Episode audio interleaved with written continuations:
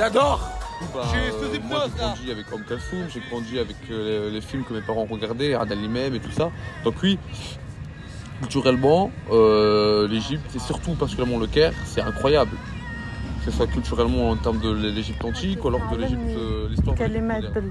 بالنوبي ارزينا ارزينيري what does it mean شو معناها يعني انت حلوه اه اكينيرا اعمالي فلسطين بلدنا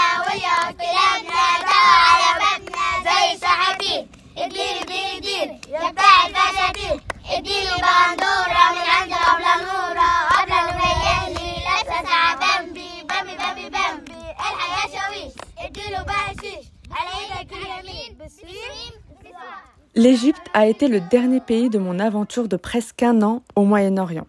La vérité, c'est que j'étais éreintée quand j'y suis arrivée en novembre 2022. Les pays que j'avais traversés, c'est-à-dire l'Irak, la Palestine, la Jordanie, ont amené tellement d'aventures et de nouvelles rencontres que j'en étais à un point où je ne pouvais plus sociabiliser ou découvrir quoi que ce soit. C'était la saturation mentale et émotionnelle. J'avais besoin d'une vraie pause. J'avais besoin d'être avec des gens que je connaissais, j'avais besoin de me ressourcer et j'avais surtout besoin de faire le deuil de cette identité de backpackeuse qui m'avait portée pendant au moins 5 ans. Car désormais, cette phase de ma vie est finie. J'ai tellement envie d'autre chose désormais que je ne me vois plus vadrouiller de pays en pays comme je l'avais fait. Je suis heureuse pour tout ce que ces voyages m'ont apporté, mais désormais j'ai envie de passer à autre chose. Par contre, je vous emmène quand même avec moi dans cette dernière étape de mon voyage à travers les pays arabes. C'est parti pour l'Égypte.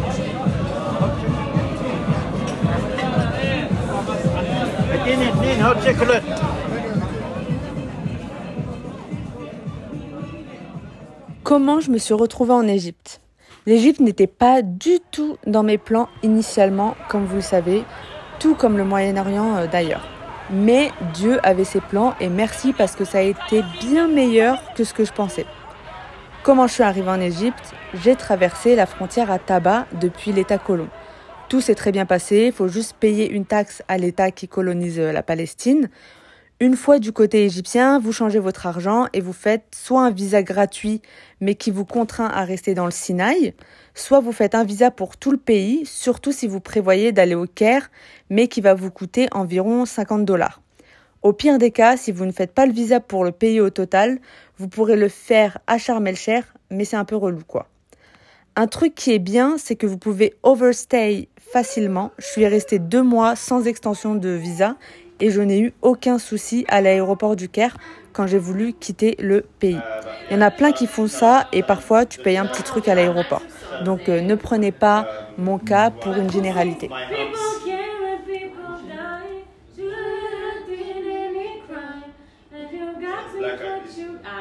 La première étape de cette aventure, ça a été Dahab. Et ça a été une excellente transition de la Holy Land à l'Égypte pure. Parce que Dahab, c'est un village de pêcheurs.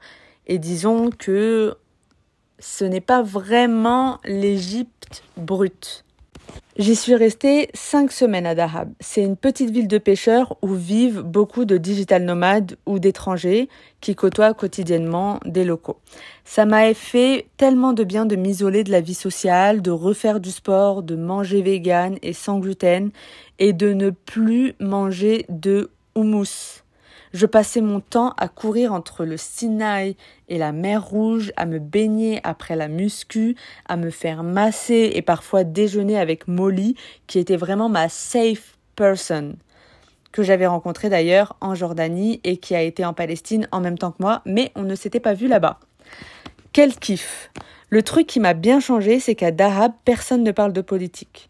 D'ailleurs, dans toute l'Égypte, il y a une telle répression contre les journalistes et la population que personne n'ose dire quoi que ce soit. Ça m'avait bien changé de la vibe de la Palestine où tout est politique. À Dahab, j'étais tout le temps en short et jamais on ne m'a saoulé. Il y a plein de couples étrangers égyptiens et une grosse communauté de Russes ukrainiens. Il y en a même qui ont créé des mini-écoles pour les enfants des Ukrainiens qui ont fui la guerre.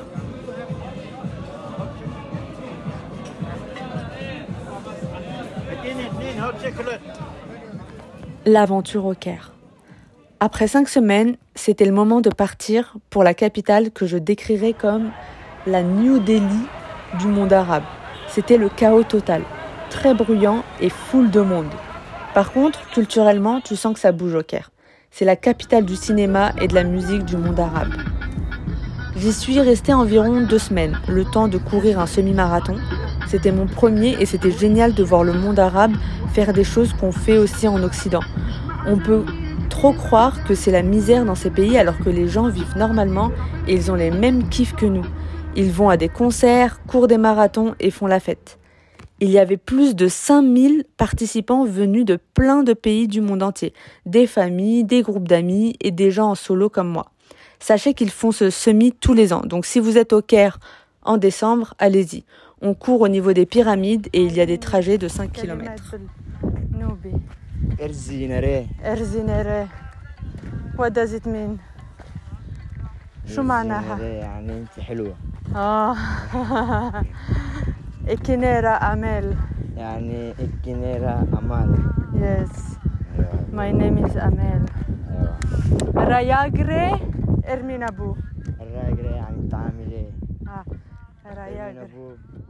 à Je ne pouvais pas juste rester au Caire et rentrer chez ma mère. Donc, je suis allée à Aswan. Surtout pour découvrir les Nubiens. Dans toute cette réflexion sur mon identité qui m'a accompagnée durant ce voyage, je n'ai fait que de rencontrer des gens avec des identités fortes, que ce soit de l'Irak où il y en a qui se revendiquent sumériens, assyriens, les bédouins d'Arabie saoudite, de Jordanie, de Palestine qui se revendiquent avant tout bédouins, et enfin les Palestiniens dont l'identité est attaquée. Cette fois-ci, je suis venue voir les Nubiens qui vivent principalement à Aswan et également au Soudan.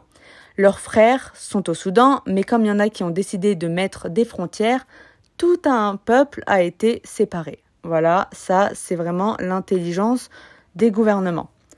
Dans mon imaginaire, les Égyptiens étaient full arabes, alors que pas du tout.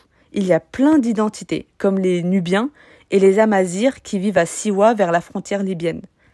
J'ai demandé à quelques Égyptiens s'ils se sentaient arabes et la réponse était toujours précédée par une plus ou moins longue réflexion. Il y en a qui seraient descendants d'arabes, mais ils disent qu'ils ont possiblement été arabisés. Je suis restée là environ trois semaines à juste suivre mes cours en ligne, lire et profiter de l'ambiance locale très chill.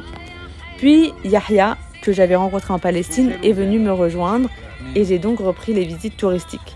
Je vous avoue que s'il n'avait pas été là, je ne serais pas allée visiter. J'avais perdu l'envie de découvrir et de sociabiliser. Mais ça m'allait de le faire avec quelqu'un avec qui je suis totalement moi-même et qui me connaît. Il n'y a pas besoin de faire d'efforts pour les conversations. T'as pensé quoi de ton voyage en Égypte? C'était comment? Bah, pour l'instant, j'ai kiffé. Euh, je Les downsides. Bah, les downsides, je vais pas vous cacher que euh, mon dernier voyage, mon dernier voyage, mon dernier pays arabe et mon dernier voyage tout court, c'était la Palestine. Donc j'ai ce réflexe-là, à tort ou à raison, de comparer l'Égypte à la Palestine. Et, euh, c'est dur. Parce que la Palestine, humainement parlant, on arrivait, enfin, j'arrivais à me connecter aux Palestiniens. Je sais pas, la culture déjà me parlait plus. Enfin, pas la culture, le peuple. Je sais pas, il y a, un truc qui s'explique pas, qui, qui plus avec les Palestiniens. Je sais pas, peut-être c'est le fait qu'ils sont oppressés, je sais pas, opprimés, mais en tout cas, la connexion avec les le peuple égyptien, je parle. hein. Je parle pas de, des temples, de la culture, je parle de d'âme à âme, de, de personne à personne. Mais j'ai pas eu de conversation profonde, par exemple, avec des Égyptiens. Bah, le copte qu'on avait rencontré. Si, le copte, ouais, Ouais, il le- était- mais c'était un peu tard et c'était pas aussi récurrent comme en Palestine. Ouais, le problème, c'est parce qu'en fait, en Égypte, on va. On est confronté aux Égyptiens qui travaillent dans le tourisme, alors qu'en en Palestine, il n'y a pas de. Ouais, bah il y, a- il y a ceux qui travaillent dans le tourisme, mais même ceux qui sont pas forcément dans le tourisme. t'as un peu- il y a eu- par exemple, moi j'étais chez un- dans un coiffeur en- au Caire, c'était pas du tout une zone touristique. Vas-y, fais Habibi, Tounsi, etc. Et il m'a mis le, il m'a mis le, il m'a mis blindax pour la coupe, tu vois, pire qu'un, plus cher qu'en France. En fait, l'Égypte a un peu cette réputation d'être des géranines, comme on dit en arabe, c'est-à-dire des, des personnes qui euh, Mort de faim. mortes de faim. Et c'est un peu vrai. Enfin, c'est un... Moi, moi, Yahya, je l'ai remarqué que oui, quand même. Ils sont. L'argent, et il y a beaucoup d'hypocrisie. Euh, ouais, Habibi, etc. Et la finalité, c'est l'argent. Chose qui n'existait pas en- que pendant mes un mois et demi, deux mois en Palestine. Et donc, ça, ça a été quand même une. une- comment dire c'était quand même un frein pour que je puisse euh, kiffer à 100% l'Égypte. Ouais. Et ouvrir ton cœur aussi. Ouais. mais franchement, j'ai kiffé l'Égypte. Franchement, en termes de paysage, en termes d'histoire antique, ça c'est incroyable. Franchement, c'est- ouf. Et puis même, vas-y, les, Égyptiens- les Égyptiens, c'est pas les pires non plus. Il y, a, il y eu des défauts parce que je compare par rapport à la Palestine, mais c'était pas les pires non plus. C'est comment de voyager seul en Égypte? Voyager avec Kyria m'a permis de vivre une fin de voyage plus apaisée. J'étais déjà fatiguée du backpack et je n'avais pas la force de gérer les hommes ou les arnaques. Donc très pratique pour moi d'être avec Yahya. J'aurais très bien pu le faire solo, mais il faut avoir de l'énergie de mettre des limites claires avec les hommes. Et puis je ne suis pas blonde aux yeux bleus, donc j'ai un certain avantage euh, dans cette partie du monde. C'est vrai qu'avec mes origines tunisiennes, je passe beaucoup plus pour une locale, donc moins accessible. Et surtout, on ne sourit pas. Ce n'est pas dangereux pour une femme solo, mais il faut suivre les règles. S'habiller modestement, ne pas sourire aux hommes et ne pas être friendly, en tout cas au début. Les femmes arabes ne regardent même pas les hommes et ne leur donnent aucune attention. Il faut faire comme les femmes arabes. Je le répète, mais il faut absolument lâcher cette attitude de gentille fille polie. Ça n'existe pas chez les femmes arabes. Elles ne donnent pas l'heure aux hommes. C'est une autre culture et je comprends que ça soit difficile à intégrer. And God knows, même moi je fais l'erreur, mais il faut vraiment mettre de grosses barrières avec les hommes. Dites-vous qu'à Aswan, il y a un jeune homme de 22 ans qui aurait aimé que je reste pour lui. Là, je ne veux rien dire pour eux. Pour les arnaques, il y en a. J'ai envie de vous dire que ça fait partie du game. Si vous le pouvez, demandez à des Égyptiens ou sinon rejoignez les groupes Facebook de voyageurs en Égypte. Pour toutes les personnes qui ont une carte d'identité ou passeport toujours valable d'un pays arabe, vous pouvez avoir accès aux lieux touristiques au même tarif que les Égyptiens et ça, c'est un certain avantage.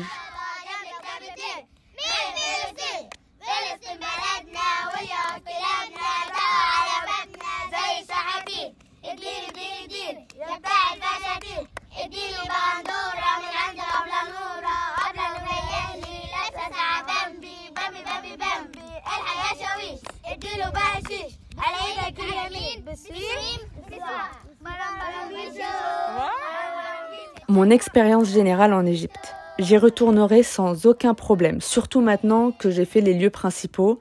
Je suis très curieuse des Amazirs qui vivent à Siwa. Je n'ai pas eu le temps d'y aller car les trajets en Égypte, ce ne sont pas les trajets de la Palestine où en 4 heures t'as fait tout le bled. Là, c'était au moins 12 heures. Culturellement et historiquement, c'est super riche, l'Égypte. Beaucoup d'étrangers qui vivent au Caire et une nightlife bien présente. On ne s'ennuie pas en Égypte et on ne s'ennuie pas non plus au Caire. En dehors du circuit touristique, j'ai trouvé les Égyptiens très accueillants et serviables. Concernant les hommes, je ne sais pas si c'était mon énergie, mes expériences passées ou ma tête de tunisienne, je n'ai eu aucun problème. Bon, ok, parfois ils flirtaient et tout, mais bon, voilà, tu mets, euh, tu ne souris pas et puis ils te laissent tranquille, quoi. T'en penses quoi euh, de la place de l'Égypte dans le monde arabe? Bah, elle est- elle est- la place de l'Égypte dans le monde arabe, elle est, elle est grande, elle est prédominante. Ça veut dire Prédominante Euh, Avec le Liban, et l'Égypte et le Liban sont les deux, comment dire, viviers de culture en Moyen-Orient, donc on- elle est importante. Tout le monde, tout le monde arabe quasiment parle égyptien. Qu'on comprend l'égyptien du moins. Ouais. Mais pas tout le monde comprend le marocain par exemple. Et t'as kiffé le Caire? Ouais, j'ai kiffé le cœur. Niveau culturel? Attends, putain. Ouais, j'ai kiffé le Caire niveau culturel. En fait, c'est déjà de base, t'es euh, intéressé par la culture arabe, t'es baigné, t'es, euh, comment dire, tu t'es baigné dedans. Moi, par exemple, moi j'ai grandi dans la culture arabe et spécifiquement la culture égyptienne, parce que la culture égyptienne, c'était les premiers films du monde arabe. En même temps que la télévision, c'est les films. L'Égypte a produit des euh, l'industrie musicale, l'industrie cinématographique égyptienne a été très active très tôt active très tôt. Et du coup, bah, euh, moi j'ai grandi avec Om Kalsoum, j'ai grandi avec euh, les, films que mes parents regardaient, Adal Imem et tout ça. Donc oui, culturellement, l'Égypte, et surtout particulièrement le Caire, c'est incroyable. Que ce soit culturellement en termes de l'Égypte antique ou alors de l'Égypte, l'histoire de l'Égypte moderne. L'Égypte a été le dernier pays dans ce long voyage de 18 mois. Il m'a permis une transition douce vers cette nouvelle étape de ma vie. Je ne suis plus backpackeuse, mais les voyages ne sont pas pour autant finis. C'est un nouveau rythme qui va se mettre en place et j'ai surtout envie de retourner dans les pays que j'ai traversés pour y revoir mes amis. Ma vie n'est pas non plus en France, je ne sais pas où je vais m'installer, je vous avoue que l'avenir est rempli d'incertitudes pour moi sur plein de niveaux, mais je ne pense pas que je m'installerai un jour en France, en tout cas pas pour les prochaines années. À voir où la vie me mène parce que vraiment Dieu, il m'a prouvé qu'il avait plus d'imagination que moi. Pour le moment, focus sur le partage via le podcast et la transmission de tout ce que j'apprends via mon programme. Bye